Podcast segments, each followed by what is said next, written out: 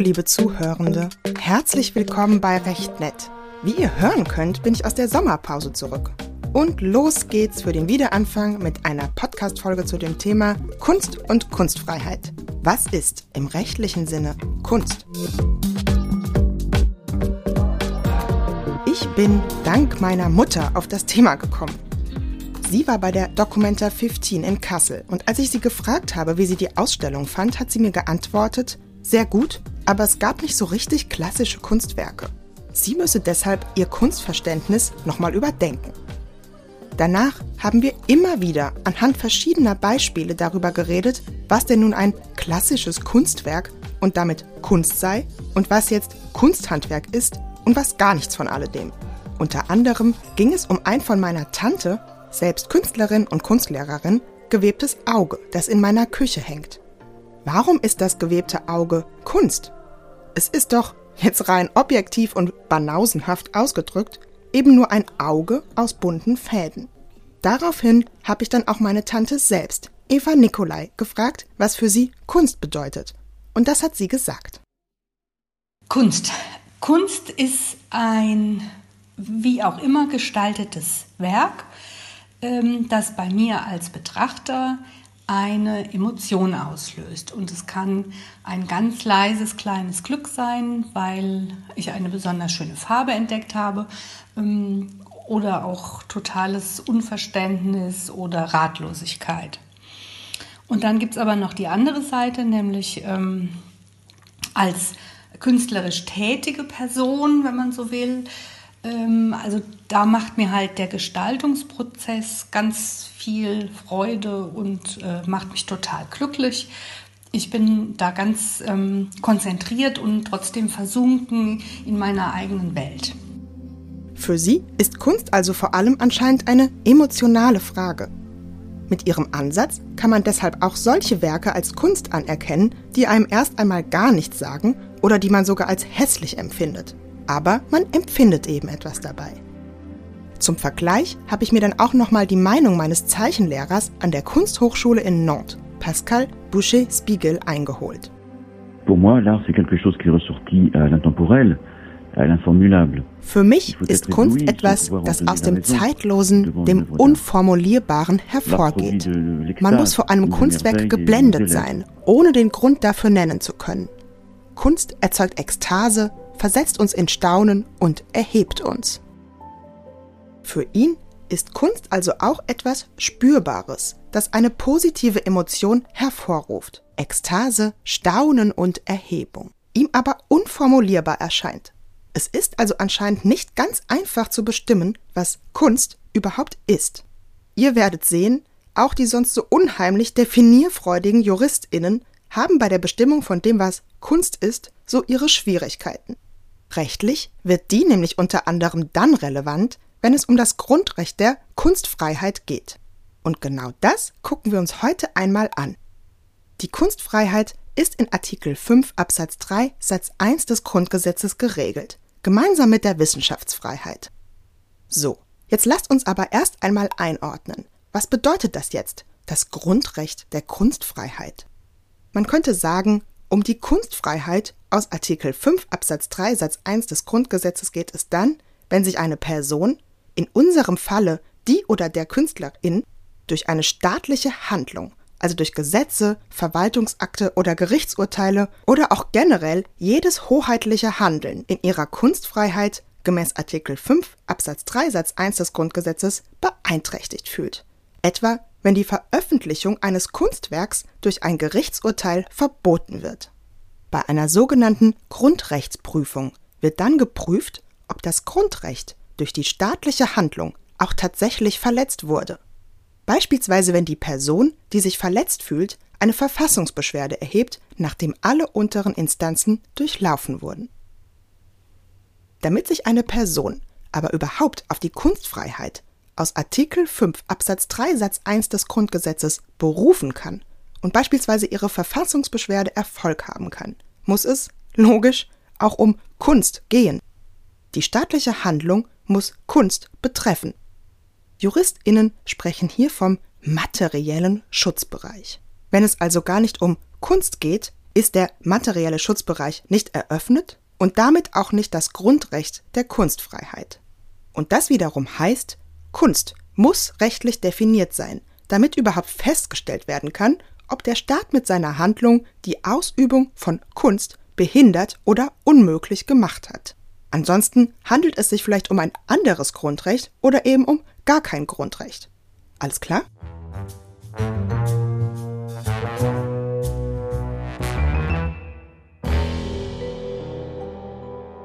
Damit sind wir also wieder bei unserer Ausgangsfrage.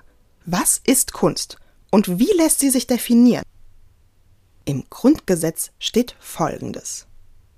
Tada! Kunst und Wissenschaft, Forschung und Lehre sind frei. Hm, na toll, das hilft uns ja jetzt unheimlich. Also, eine Definition finden wir im Grundgesetz nicht. Das hat aber einen guten Grund. Zum einen ist es gerade das Wesen der Kunst, dass sie sich fortwährend weiterentwickelt und einer steifen Definition, gerade einer juristischen, wahrscheinlich widersetzt. Zum anderen, und das ist jetzt besonders wichtig, soll gerade ein staatliches Kunstrichtertum wie im Nationalsozialismus ausgeschlossen werden. Hier finden wir eine der vielen Spuren unserer nationalsozialistischen Vergangenheit im heutigen Recht. Tatsächlich galten während des NS-Regimes alle Kunstwerke als entartete Kunst, die nicht der Kunstauffassung oder dem Schönheitsideal der Nationalsozialisten, der sogenannten deutschen Kunst entsprachen oder eben Werke von jüdischen Künstlerinnen waren. Heute soll der Staat also gerade nicht darüber richten können, was Kunst ist und was nicht. Wie es der Maler, Kunsttheoretiker und Pädagoge Josef Albers, der 1933 vor den Nationalsozialisten in die USA floh, ausdrückt, Kunst ist kein Objekt, Kunst ist eine Erfahrung.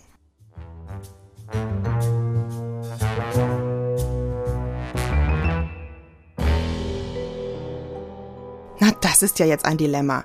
Einerseits soll der Staat nicht darüber bestimmen können, was Kunst ist. Aber andererseits brauchen wir trotzdem eine Definition von Kunst, damit sich eben Künstlerinnen gegebenenfalls auf die Kunstfreiheit berufen können und gegen eine staatliche Handlung vorgehen können. Wie lösen wir jetzt das Problem? Wie immer, wenn das Gesetz selbst keine Definition liefert, kommt die Rechtsprechung helfend dazu. Na, da sind wir jetzt aber froh, ne? So hat das Bundesverfassungsgericht mehrere Kunstbegriffe entwickelt, die ich euch jetzt gleich mal vorstelle.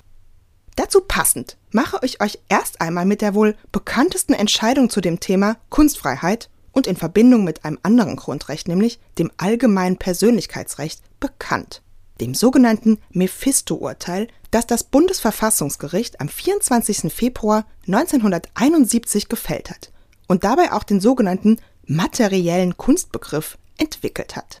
Hierbei ging es darum,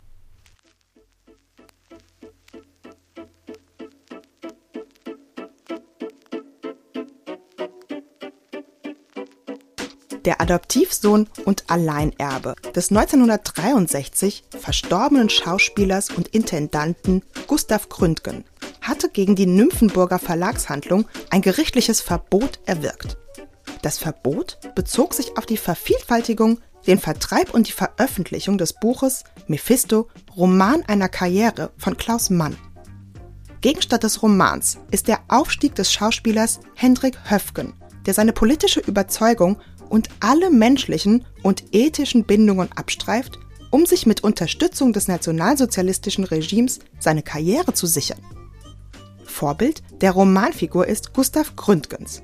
Klaus Mann und Gründgens waren in den 20er Jahren befreundet. Gründgens war sogar kurze Zeit mit Klaus Manns Schwester Erika verheiratet. Die beiden kannten sich also sehr gut. Zwischen der fiktiven Romanfigur Hendrik Höfgen und Gustav Gründgens, also dem damaligen Freund Klaus Manns, bestehen viele Übereinstimmungen. Vor allem der Titel des Romans zieht eine Parallele zu Gründgens bekanntester Rolle, die er während seiner Tätigkeit am Preußischen Staatstheater in Berlin verkörperte. Die Nymphenburger Verlagshandlung kündigte im August 1963 an, den Mephisto-Roman zu veröffentlichen. Nach dem Tod von Gustav Gründgens im Oktober 1963 erhob sein Adoptivsohn und Alleinerbe Klage. Das Oberlandesgericht Hamburg Und auch der Bundesgerichtshof kam zu der Überzeugung, dass der Roman die Ehre Gründgens sowie sein Ansehen und auch seine soziale Geltung verletze. Ebenso verunglimpfe er gröblich Gründgens Andenken. Infolge der Urteile, also einer staatlichen Handlung, dem Verbot nämlich der Vervielfältigung, dem Vertrieb und der Veröffentlichung des Romans, sah sich die Nymphenburger Verlagshandlung in ihrer Kunstfreiheit verletzt und legte Verfassungsbeschwerde beim Bundesverfassungsgericht ein. Ihr erinnert euch vielleicht an das, was ich eben gesagt habe. Innerhalb so einer Verfassungsbeschwerde wird jetzt eine sogenannte Grundrechtsprüfung vorgenommen. Hierbei wird jetzt geguckt, ob das Grundrecht der Kunstfreiheit durch die staatliche Handlung verletzt ist. Und die staatliche Handlung war hier eben das Urteil, dass der Nymphenburger Verlagshandlung die Vervielfältigung, den Vertreib und die Veröffentlichung des Romans Klaus Manns verbot. Und bei dieser Verfassungsbeschwerde kämpfte das Bundesverfassungsgericht nun unter anderem mit dem oben beschriebenen Problem. Wie lässt sich Kunst definieren? Ist der Roman Mephisto, Roman einer Karriere von Klaus Mann überhaupt Kunst? Ist der materielle Schutzbereich des Grundrechts auf Kunstfreiheit eröffnet? Das Bundesverfassungsgericht antwortet hier mit seinem sogenannten formellen Kunstbegriff. Hiervon umfasst ist, ich zitiere, das Wesentliche der künstlerischen Betätigung, die freie schöpferische Gestaltung, in der Eindrücke, Erfahrungen, Erlebnisse des Künstlers durch das Medium einer bestimmten Formensprache zu unmittelbarer Anschauung gebracht werden.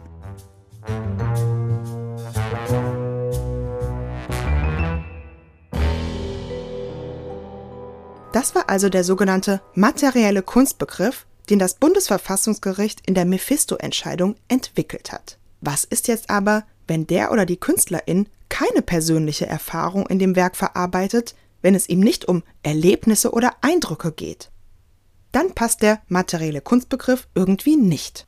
Folge wäre, dass sich der oder die Künstlerin dann nicht auf die Kunstfreiheit berufen kann.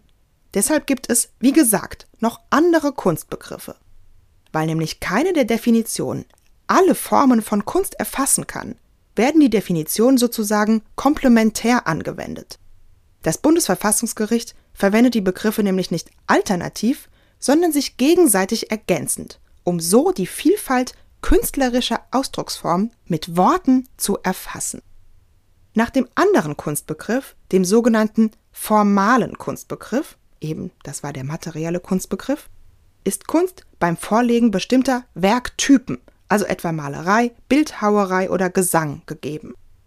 Ihr ahnt es vielleicht, das Problem dieser Definition ist, dass sie gerade neue Werktypen, die KünstlerInnen ständig entwickeln, nicht erfasst. Sagen wir mal, die Beusche Fettecke ist jetzt nicht gerade ein klassischer Werktyp. Dann gibt es noch einen anderen Kunstbegriff, den der Drittanerkennung, wonach Kunst gegeben ist, wenn Sachverständige die Kunsteigenschaft bejahen. Dabei ist aber wiederum problematisch, dass es hier um eine subjektive Sicht oder Auffassung von Kunst geht. Deshalb gibt es zuletzt den sogenannten offenen Kunstbegriff, den das Bundesverfassungsgericht in einer ebenfalls sehr bekannten Entscheidung aus dem Jahr 1984 entwickelt hat. Diese Entscheidung heißt anachronistischer Zug es ging um ein politisches Straßentheater, das auf dem 1947 entstandenen Gedicht von Bertolt Brecht basiert. Fraglich war hier, ob das Straßentheater ein Kunstwerk ist und damit das Grundrecht auf Kunstfreiheit greifen kann. Oder juristisch ausgedrückt, die Frage war, ob die Veranstaltung des anachronistischen Zuges in den Schutzbereich von Artikel 5 Absatz 3 Satz 1 Grundgesetz fällt. Und hierbei kam das Bundesverfassungsgericht jetzt mit einer ganz neuen Definition von Kunst. Nach dem Bundesverfassungsgericht nämlich ist, ich zitiere, das kennzeichnende Merkmal einer künstlerischen Äußerung, dass es wegen der Mannigfaltigkeit ihres Aussagegehalts möglich ist, die Darstellung im Wege einer fortgesetzten Interpretation immer weitreichende Bedeutungen zu entnehmen sodass sich eine praktisch unerschöpfliche, vielstufige Informationsvermittlung ergibt. Oh je, was für eine Definition.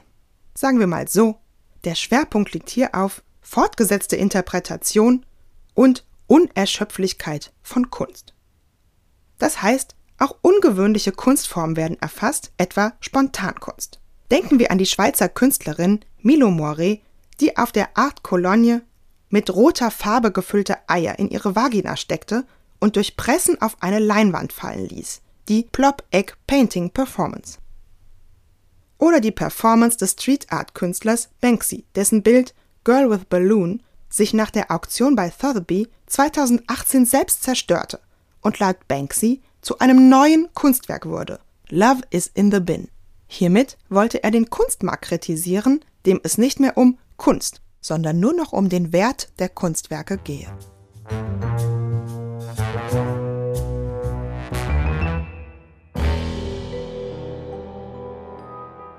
Das waren jetzt ganz schön viele Informationen. Was könnt ihr euch jetzt merken?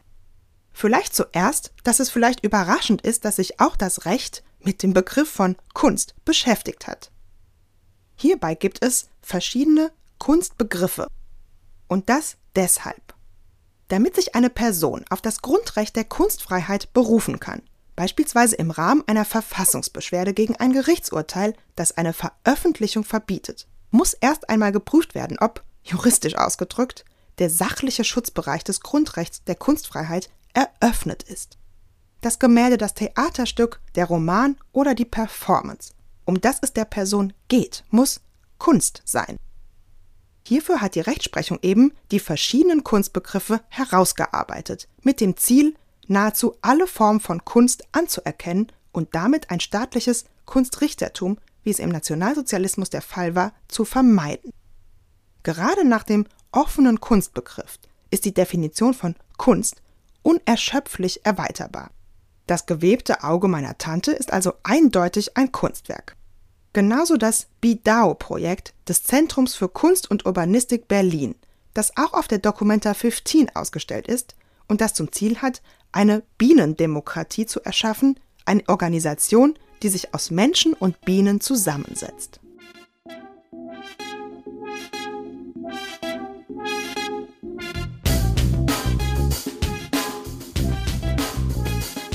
Man kann also sagen, das Grundgesetz schützt an sich jede Form von Kunst. Das Grundgesetz selbst gibt nämlich keine Definition vor und die Rechtsprechung bestimmt Kunst sehr weit. Deshalb kann unter Kunst nach Artikel 5 Absatz 3 Satz 1 des Grundgesetzes prinzipiell auch sogenannte unfriedliche Kunst fallen, also solche, die bewusst die Rechte Dritter verletzt oder sogar Straftatbestände erfüllt. Denken wir hier an Fälle wie Jan Böhmermanns Schmähgedicht gegen den türkischen Präsidenten Erdogan. Hier ging es um Zeilen wie Am liebsten mag er Ziegen ficken und Minderheiten unterdrücken, Kurden treten, Christen hauen und dabei Kinderpornos schauen. Erdogan berief sich auf den sogenannten Majestätsbeleidigungsparagraf 103 des Strafgesetzbuchs, der die Beleidigung von Organen und Vertretern ausländischer Staaten regelte. Also ein Straftatbestand, der aber übrigens mittlerweile abgeschafft wurde. Jan Böhmermann berief sich unter anderem auf die Kunstfreiheit, wobei das Oberlandesgericht Hamburg den Kunstcharakter seines Gedichts ablehnte. Satire kann, muss aber nicht Kunst im Sinne des Artikel 5 Absatz 3 Satz 1 des Grundgesetzes sein, so das Gericht. Das heißt aber, auch an sich beleidigende Satire kann von der Kunstfreiheit gedeckt sein, wenn sie im Einzelfall als Kunst anerkannt wird.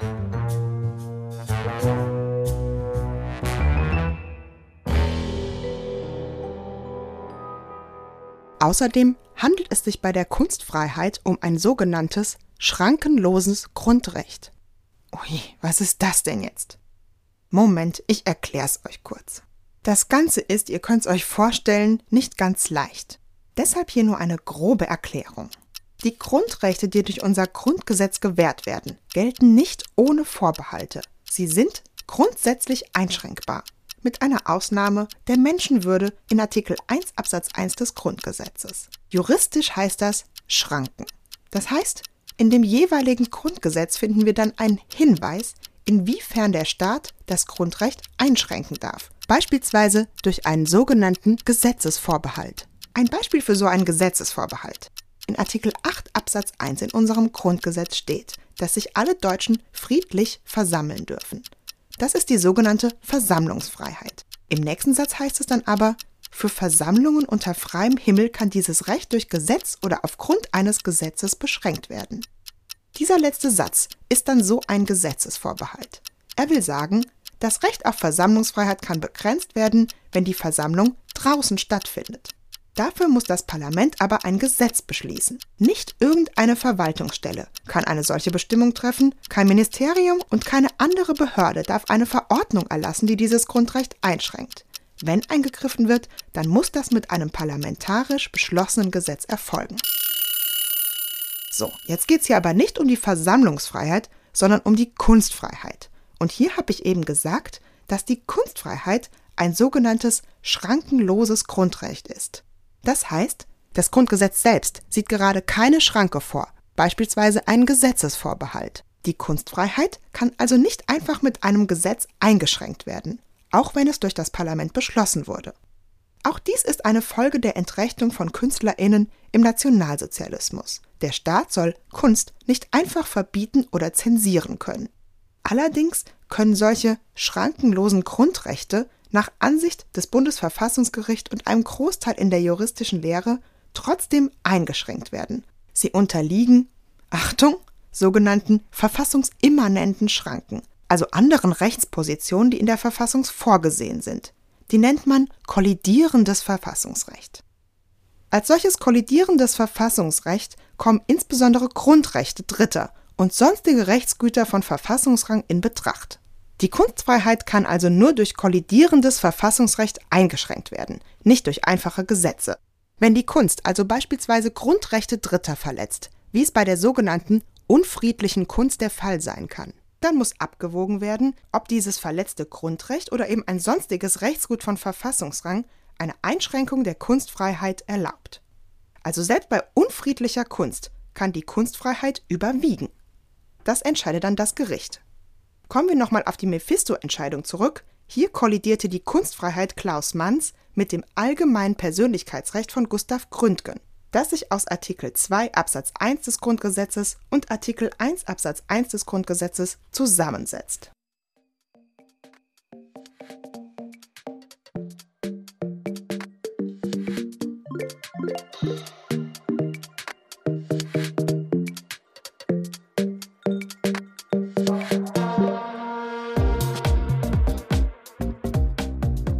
Ganz schön kompliziert, oder?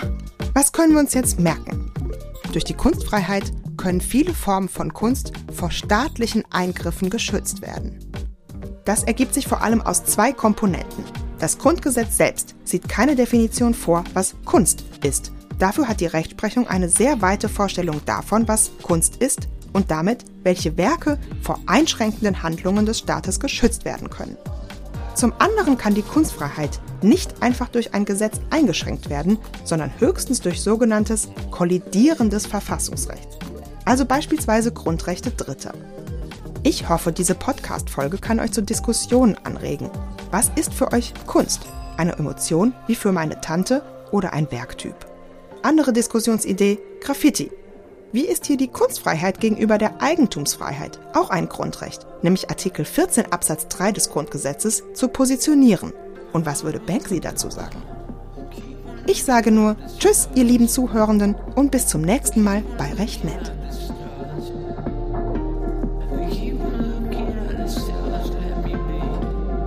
Let me